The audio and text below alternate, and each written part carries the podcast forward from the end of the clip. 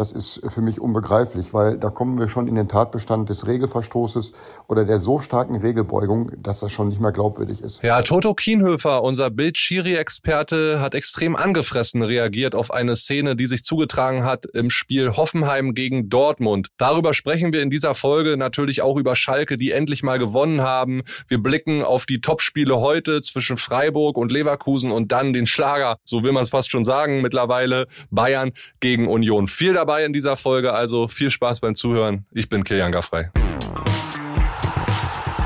Stammplatz.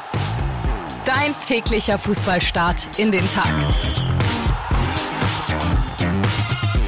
Hallöchen, Stammplatzfreunde. Was geht ab? Seid ihr zufrieden mit dem ersten Teil des 22. Spieltags? Ihr könnt ja gerne mal Sprachnachrichten an unser Stammplatz-Handy rübersenden, wie es euch gerade so mit eurem Verein ergeht und was euch gefällt, was euch nicht so gefällt. Lasst uns reinstarten. Ey, wie spannend ist die Bundesliga bitte gerade? Die ersten vier im Meisterrennen innerhalb von vier Punkten, die letzten fünf innerhalb von vier Punkten im Abstiegskampf. Sehr, sehr geil und wir starten rein mit dem Topspiel Schalke gegen Stuttgart. Abstiegskampf pur und Schalke hat es endlich geschafft. Nach 403 torlosen Minuten endlich einen Treffer erzielt, nicht nur ein, sondern sogar zwei. 2 zu 1 gegen die Stuttgarter gewonnen, sich richtig Luft verschafft. Jetzt drei Punkte dran an den direkten Konkurrenten Bochum, Stuttgart und Hoffenheim. Und nächste Woche spielen sie ja in Bochum. Und wie schön war bitte dieses Tor von Marius Bülter. Das war ja fast Meisterschaftslike, ja, und hatte so gar nichts mit Abstiegskampf zu tun. Also ich bin sehr, sehr gespannt auf die Schalker in den nächsten Wochen. Vor allen Dingen dieses Kracherspiel nächste Woche dann in Bochum, die Rückkehr von Thomas Reis an alte Wirkungsstätte. Da wird's richtig brennen an der Kastropper, da bin ich mir ziemlich sicher. So, Deckel drauf aufs Topspiel und rein in die Samstags-Nachmittagspartien. Am Ende dieser Folge gibt's auch noch einen Ausblick auf das absolute Topspiel Bayern gegen Union. Heute heute dann, aber ich möchte sprechen und zwar zuallererst über den BVB und das möchte ich tun mit meinem Podcast-Papa oder unserem Podcast-Papa, Stammplatz-Papa Florian Witte. Grüß dich. Grüß dich, Killy. Hallo, Stammplatz-Community. Ja, ich habe gesagt, wir fangen an mit dem BVB. Tabellenführung. 46 Punkte, drei jetzt über Nacht vor Bayern und Union. Der BVB rollt richtig, Flo. Das ist schon beeindruckend. Ich habe mir nochmal durchgeguckt. 2018, 19 in der Saison nach 15 Spieltagen neun Punkte vor den Bayern. Damals haben sie es verspielt. Diese Saison zum 15. Spieltag neun hinter Bayern. Und jetzt sind sie drei davor. Ja, Wahnsinn. Dreht sich da Geschichte vielleicht ein bisschen um. An diese Saison kann ich mich übrigens gut erinnern, haben wir drüber gesprochen. Zuletzt häufiger. Ich glaube, da war Roman Bürki noch im Tor, kann das sein? Ja. Und da waren einige unglückliche Sachen in der Rückrunde. Und ich würde mal sagen, eine These wäre mit Kobel, wenn der damals schon da gewesen wäre, wahrscheinlich war er noch nicht mal aus der Grundschule raus, so richtig, oder zumindest äh, noch Schüler, dann ähm, wären sie Meister geworden. Aber um zum Hier und Jetzt zu kommen, Dortmund, das ist schon unheimlich. Wir haben das hier äh, gestern am Balken gesagt, wo wir die Konferenz zusammen gucken. Das ist schon krass, dass die auf einmal jedes Spiel gewinnen. Ne? Die sind das erste Mal in ihrer Vereinsgeschichte, haben sie die neun ersten Pflichtspiele eines Jahres gewonnen. Das ist eine Stabilität, die man da hat. Also das ist wirklich, man muss inzwischen, wir haben letztes Jahr viel über diese M-Frage, die Mentalitätsfrage bei Dortmund gesprochen. Inzwischen muss man ganz ernsthaft die andere M-Frage, die Meisterfrage diskutieren. Ja, absolut. Und eine Statistik, die auch dafür spricht, nämlich ein anderer Vereinsrekord, der vom BVB gestern mit diesem Spiel aufgestellt wurde. Der fünfte 1 zu 0 Sieg in dieser Saison für den BVB. Ist ja auch eine Qualität. Totale Qualität. Das ist eine Effizienz, die, die eine Mannschaft hat. Das haben große Mannschaften. Da scheint echt alles zusammenzukommen. Aber du, äh, erzähl doch mal du, du bist doch eh nah dran gewesen bei Dortmund. Du kennst den Verein besser, du kannst es ein bisschen besser fühlen. Wie ist dein Gefühl? Glaubst du auch? Hast du da keine Zweifel mehr? Oder hast du noch so ein bisschen Restzweifel und sagst, na, es ist immer noch der BVB, der, wenn es irgendwie dann drauf ankam, doch in den letzten Jahren? Oder? Nee, ich habe aktuell und ich glaube, das wird in dieser Saison auch nicht mehr kommen, dieses alles überschwebende Wort äh, Mentalitätsfrage im Kopf, weil Edin Terzic es in der Winterpause geschafft hat, Dinge wie Mats Hummels auf die Bank zu setzen, wie Marco Reus, der nicht viel gespielt hat, sehr gut moderiert hat. Also das hat er einfach geschafft und es gibt keine Störfeuer abseits dieser Mannschaft. Da ist erstaunlich wenig Unruhe, ne? Obwohl das ja eigentlich Sachen sind, wo man sagt, die sind prädestiniert dafür, dass es knallen könnte. Gestern gedacht, Eigentlich findet Kati Hummels inzwischen mehr statt in den Medien als Mats Hummels, obwohl der nicht spielt, Weltmeister auf der Bank, oft auf der Bank sitzt. Das ist schon richtig, richtig gut auf dem Feld und auch, was sie daneben machen. Und das muss man Mats auch nochmal zugutekommen lassen. Der stellt sich ja nirgendwo hin und sagt, ey, scheiße, ich will spielen und so weiter. Und dann kommt noch dazu, dass der BVB jetzt endlich mal wirklich einen fitten Kader hat. Da sind alle dabei. Okay, jetzt gestern ist ein Riasen kurzfristig ausgefallen. Koko fehlt. Oder ein Adeyemi dann auch. Mhm. Und trotzdem, es gab fünf Veränderungen in dieser Startelf gegenüber dem letzten Spiel. Und trotzdem spielen alle richtig gut. Ja, und dass ein Julian Brandt jetzt so in Form ist, vier Tore in den letzten vier Pflichtspielen, der ist überhaupt mit acht Saisontoren der beste BVB-Spieler, der ist richtig gut. Äh, das, was man lange beim BVB von ihm vermisst hat, dass er sein Talent wirklich auf den Rasen bringt, das schafft er jetzt.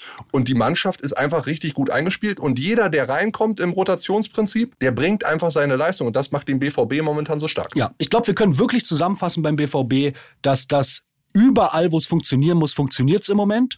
Und das sind Sachen, da muss man unterm Strich jetzt sagen, und äh, da lasse ich auch nicht mit mir diskutieren, dass die haben eine ganz, ganz ernsthafte Meisterchance, ich würde sagen, von inzwischen knapp 50 Prozent gehe ich sogar mit. Jetzt lass uns trotzdem noch mal ein bisschen chronologisch über dieses Spiel äh, sprechen. Da gab es ja schon viele Störfeuer, die den BVB hätten auch außer Tritt bringen können. Ja, angefangen mit einem Feueralarm vorm Spiel. Ich weiß nicht, wiefern das eine Mannschaft dann auch beeinflusst, aber es ist trotzdem Störfaktor. Dann gab es diese ganz kuriose Szene, Flo, mit dem Balljungen gleich zweite Minute. Meine Szene des Spieltags. Ja, ja, für mich auch. Habt ihr sie gesehen und gerne mal rüberschicken, wie ihr die Szene beurteilt. Der ist hinter der Linie, der Ball rollt eigentlich ins Aus, aber er macht dann einen Schritt rein ins Spielfeld und spielt den genau, Ball Genau, er spielt zurück. den Ball zurück. Also er war offenbar angehalten, das Spiel schnell zu machen, was ja, glaube ich, Balljungen äh, generell sind. Und er ist dazu motiviert und spielt einen Ball, der noch nicht aus war. Es war kein Spieler mehr in der Nähe, also der war auf jeden Fall ausgegangen. Ich sag dir, der kleine Junge wird auf jeden Fall der Held auf dem Schulhof am Montag. Ja, also in seinen WhatsApp-Gruppen, die er mit seinen Kumpels hat, da ist bestimmt schon während des Spiels alles explodiert. Also da würde mich echt mal ein Blick aufs Telefon interessieren oder wie der Junge am Montag auf dem Schulhof äh, gefeiert wird. Sehr, sehr cool. Und dann gab es noch zwei sehr, sehr strittige Szenen innerhalb von fünf Minuten zu Beginn der zweiten Halbzeit, 50. und 54. Minute. Über die gilt zu sprechen, weil man da auch fragen muss, okay, warum entscheidet der Schiri so? Und bevor wir darüber jetzt diskutieren, wir haben eine Sprachnachricht bekommen von unserem Bild-Schiri-Experten, Ex-Bundesliga-Schiedsrichter Toto Kienhöfer und in die hören wir mal gemeinsam rein. Der kann das besser als wir, hau mal raus. WhatsApp ab. Was für eine Szene heute beim Spiel Hoffenheim gegen Dortmund. Schiedsrichter Petersen meint ein V-Spiel gesehen zu haben und ahndet dieses. Äh, Emre Can trifft Akpoguma unten am Fuß. Jetzt will er Freistoß geben und der Videoassistent sagt, pass mal auf, schau es dir an. Dieser Kontakt war nicht außerhalb für einen Freistoß, sondern innerhalb des Strafraums und du musst jetzt Strafstoß geben. Er schaut sich die Szene am Monitor an, mehrfach an und entscheidet dann äh, wie folgt. Er sagt, für ihn ist es dann, dann auf einmal kein V-Spiel mehr und gibt Schiedsrichterball weil er sich ja anscheinend geirrt hat.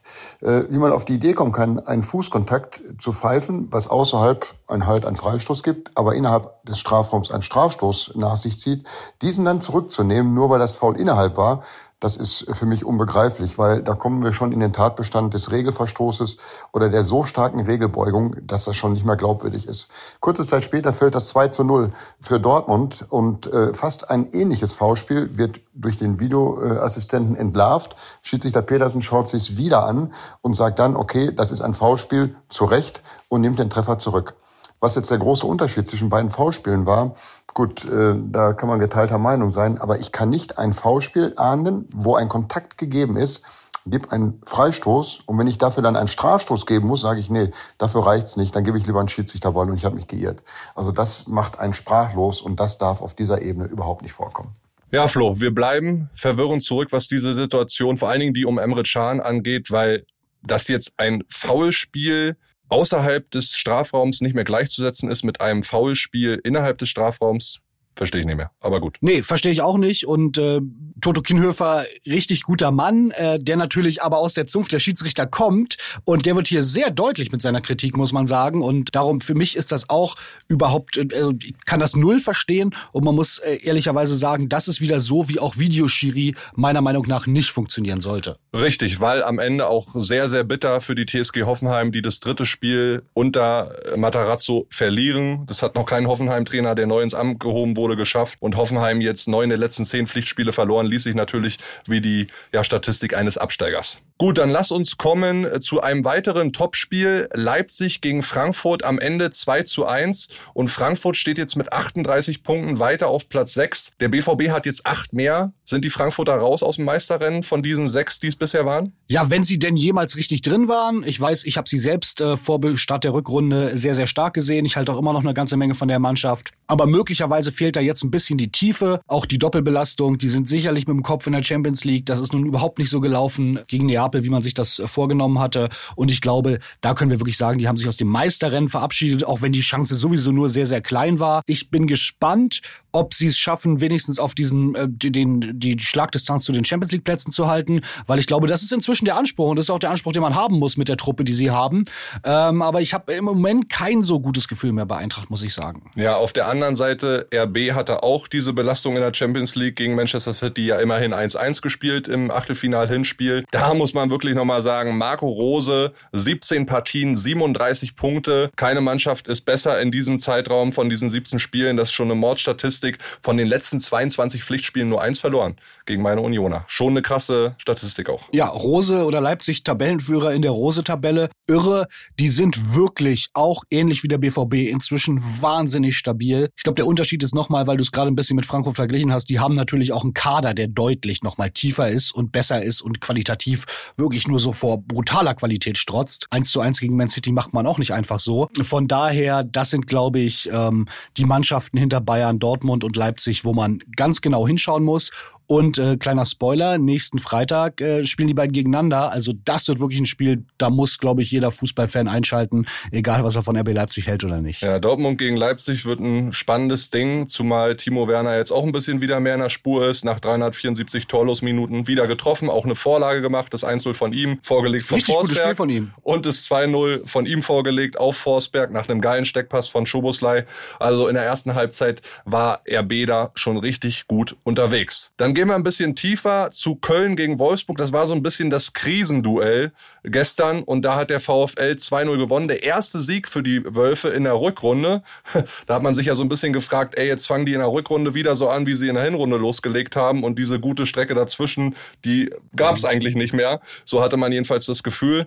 Aber gestern hat Gerhard dann als Ex-Kölner sehr früh die Weichen auf Sieg Wolfsburg gestellt. In der zweiten Halbzeit hat Arnold dann nochmal nachgelegt und Kölle, ja, die sind jetzt so ein bisschen in der Krise. Also diese geile äh, Choreo, diese Form Anpfiff hatten Flo, die hat ihnen nicht so richtig geholfen. Nur eins der letzten sechs Ligaspiele gewonnen. Ja, die sind so ein bisschen schleichend in die Krise gekommen, muss man sagen. Man hat, ich stehe auch total auf Köln. Ich habe es hier mehrmals gesagt, weil ich ein großer Baumgart-Fan bin. Aber das, die müssen aufpassen. Die haben 26 Punkte erst. Gefühlt von dem, was man immer so an positiven Vibes mit Köln verbindet. Und die haben ja auch gegen große Mannschaften gerade immer total ihr Potenzial abgerufen. Äh, waren die schon so ganz, ganz sicher gerettet. Aber das sind äh, auf Hoffenheim auch nur sieben Punkte. Punkte, ja. Also äh, in Köln muss man jetzt ein bisschen aufpassen. Karneval ist vorbei, Aschermittwoch, Katertag, alles gut. Und jetzt mal bitte, bitte wieder in die Spur kommen, weil ich will Köln eigentlich gar nicht im Abstiegskampf haben. Ich will diese Truppe immer in der Bundesliga haben. Und für Wolfsburg war der Punkt oder die Punkte absolut wichtig. Bei Gerhard, es hat mich wieder angenervt. Ich bin einfach kein Freund davon, nicht zu jubeln nach Toren gegen Ex-Clubs.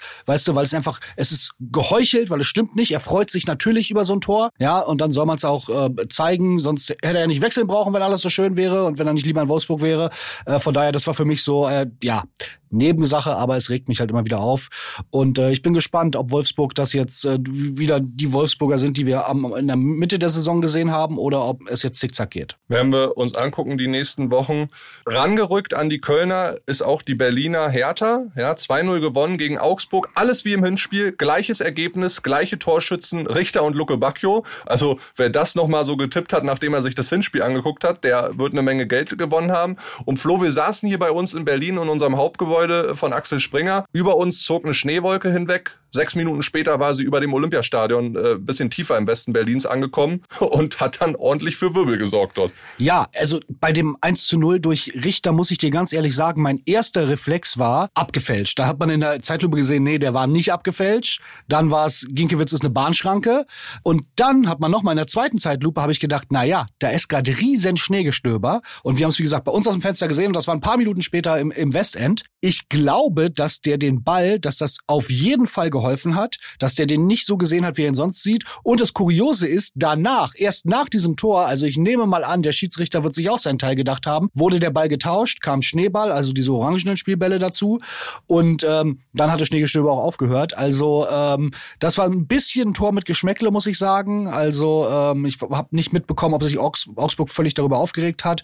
Äh, so ein bisschen monieren hätten sie es können. Ansonsten muss man auch sagen, du hast gesagt, klar, sie haben einen Schritt da unten rausgemacht. Allerdings ist das auch ein Spiel ein absoluter Must-Win für Hertha gewesen. Das muss man auch mal sagen. Ne? Also wenn man das zu Hause jetzt verloren hätte, äh, dann muss man sagen, gut, dann hättest du dich wirklich schon für die zweite Liga anmelden können. So ist auf jeden Fall, zeigt, da ist noch Leben drin, aber ich prognostiziere, das wird weiter Abstiegskampf für Hertha. Zweiter Heimsieg in Folge gab es so zuletzt auch vor zwei Jahren. Boah, das ist schon Irre, ne? Wahnsinn. Ja. Genau. Und jetzt auch vier Punkte dran an Augsburg. Genau, an Augsburg dran. Und wir wissen ja, Hertha hat ein Hammerprogramm. Jetzt kommen nominell vom Papier her natürlich erstmal leichtere Gegner. Die sie schlagen müssen. Die sie schlagen müssen. Ja, jetzt müssen sie gewinnen. Jetzt muss man auch mal drei, vier in Folge gewinnen, damit man dann mal wirklich Ruhe haben will. Ansonsten gibt's da wieder Probleme. Ich würde es mir wünschen, weil ich natürlich nicht möchte, dass der Verein aus meiner Heimatstadt äh, absteigt. Gewonnen hat gestern auch im letzten Nachmittagsspiel Werder Bremen 3 zu 0 gegen VfL Bochum. Ich durfte mir vier anhören. Es gab ein paar Memes im Internet, weil ich ja gesagt hatte, ja, ich sehe Bochum da in der Chance, einen Sieg zu holen. André hat sich natürlich aufgeregt, ein paar Stammplatzhörer auch. Aber eine coole Interaktion mit euch allen da draußen. Äh, ich habe mich ja dann auch entschuldigt, sogar ein Foto mit dem Werder-Trikot dann gemacht, an André geschickt. Von daher sollten die Bogen geglättet sein. Ging halt alles los wie immer. Niklas Füllkrug. Füll hat wieder getroffen, ne? Ja, siebte Mal die 1 zu 0 Führung für Werder gemacht. Der Junge ist an 44 Prozent der gesamten Werder-Tore beteiligt. Lebensversicherung nennt man das. Ja, und äh, was mir aufgefallen ist, wobei das stimmt nicht, mir ist nicht aufgefallen, ich wurde darauf hingewiesen und dann doch eine schöne Geschichte, ist, dass das Duxch-Tor, das 3 zu 0, war ein Freistoß unter der Mauer durch und wohl eine ziemliche Kopie eines Ronaldinho-Tors. Ja, der Ronaldinho mit den langen Haaren, der Brasilianer, der für Barca in der Champions League mal ganz, ganz ähnliches Tor gegen Werder geschossen hat ist den Werder-Fans bei uns in der Redaktion sofort aufgefallen. André bestimmt auch. Insgesamt eine schöne grün-weiße Party. Bisschen Aufregung gab's um eine Schwalbe eines Bochumer Spielers, wo die Werder-Spieler sehr giftig auf ihn zugekommen sind und gesagt haben, steh jetzt auf. Dann gab's eine Rudelbildung. Das war aber der einzige bisschen negative Moment. Ansonsten wirklich grün-weiße Party und Bochum ja, muss aufpassen. Aber wir haben immer wieder gesagt, Bochum muss die Siege zu Hause holen. Das wird wichtig. Ja, Werder jetzt elf Punkte vorm VfL und fast genauso viele Punkte geholt, die Werderaner, wie in der Abstiegssaison. Sie haben jetzt 30 auf dem Konto, 31 waren es damals, so sind sie runtergegangen. Die sind durch, da machen wir uns nichts vor. Die haben drei Punkte weniger als Wolfsburg nur. Also äh, ich glaube, die sind durch, da passiert nichts mehr. Das wird eine ganz, ganz entspannte Restrückrunde für Werder, was das Thema Abstiegskampf angeht. So, dann lass uns einen Ausblick wagen auf die Spiele heute. Da sind ja auch zwei dufte Partien mit dabei. Wir fangen an mit dem Euroleague-Duell zwischen Freiburg, die ja Juve bekommen haben, und Leverkusen, die Fehrenschwor bekommen haben im Euroleague-Achtelfinale. Auch da bin ich sehr gespannt drauf. Es ist die Partie Fünfter gegen Elfter. Freiburg 40 Punkte. Wenn die gewinnen, sind die weiter mit im Rennen um die Meisterschaft. Ich weiß, Freiburger werden jetzt sagen, ja, da wollen wir gar nicht sein, aber im Endeffekt freuen sich schon alle Fans, dass sie da oben mitmischen. Bisschen Probleme in der Innenverteidigung. Ginter ist gelb gesperrt. Auf der anderen Seite Xavi Alonso muss die Innenverteidigung auch umbauen wegen Sperren. Grafen ist ein bisschen angeschlagen. Also da bin ich drauf sehr gespannt. Dein Tipp einfach mal fürs Spiel? Ganz schwer zu tippen, meiner Meinung nach, weil ziemlich echt auf Augenhöhe. Aber ich glaube, es wird ein 2 zu 1. Für Freiburg. Für Freiburg. Alles klar. So, und dann 17.30 Uhr, beide Zone, beide Sonntagspartien, wie immer beide Zone natürlich. Bayern gegen Union. Vor dem Spieltag war es Erster gegen Zweiter. Dadurch, dass Dortmund vorbeigezogen ist, ist es jetzt Zweiter gegen Dritter. Und bei Bayern ist viel passiert in dieser Woche, auch in den letzten beiden Tagen nochmal, Stichwort Teamabend und so weiter. Auch ein Geheimtraining gab's. Und David Fairhoff, unser Bayern-Reporter, bringt euch mal vorab auf den neuesten Stand. Servus aus München, hallo. Ja, vor dem Topspiel gegen Union merkt man schon, dass es beim FC Bayern ordentlich knistert. Es war mal wieder viel los beim FC Hollywood in dieser Woche. Und deswegen, ja, will sich die Mannschaft auch wirklich fokussieren auf das Spiel gegen die Berliner. Und deswegen gab es am Freitagabend einen Teamabend in der Nähe von Grünwald ähm, vom Nobelvorort von München, wo die meisten Stars auch ihre Villen haben. Äh, da gab es einen Teamabend im Forsthaus Wörnbrunn.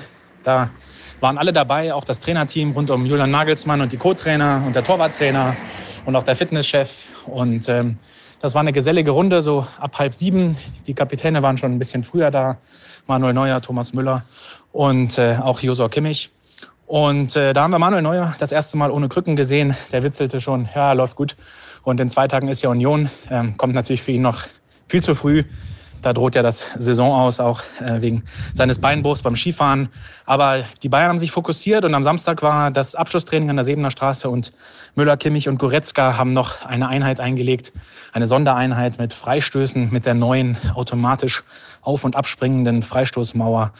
Und Müller hat noch elf Meter trainiert. Also voller Fokus auf Union für die Bayern natürlich ein unheimlich wichtiges Spiel, weil eine Niederlage gegen Union würde auch den Verlust der Tabellenführung bedeuten. Und das wäre natürlich für Bayern äh, gerade natürlich gegen den kleinen Underdog Union total peinlich. Und das will Julian Nagelsmann auch mit Blick auf das Rückspiel im Achtelfinale gegen Paris Saint-Germain am 8. März absolut vermeiden. Deswegen diese Maßnahmen mit Teamabend und äh, dann eben auch noch das Freistoßtraining hinterher. Voller Fokus auf Union. Killy, die Sprachnachricht von David solltest du mal äh, nach Köpenick schicken zu den Verantwortlichen von Union, denn alleine diese ganzen Fakten, wie ernst die Bayern Union nehmen, also die machen einen Teamabend vor diesem Spiel, um sich zu fokussieren. Alles diese Geschichten, das ist ja so eine unfassbare Auszeichnung für Union, muss man sagen. Wer hätte denn das geglaubt? Wenn man die Sprachnachricht vor drei, vier Jahren sich angehört hätte, hätte man gesagt, das ist Science Fiction, für einen Tatort zu unrealistisch, der Fairhoff soll mal nach Hause fahren.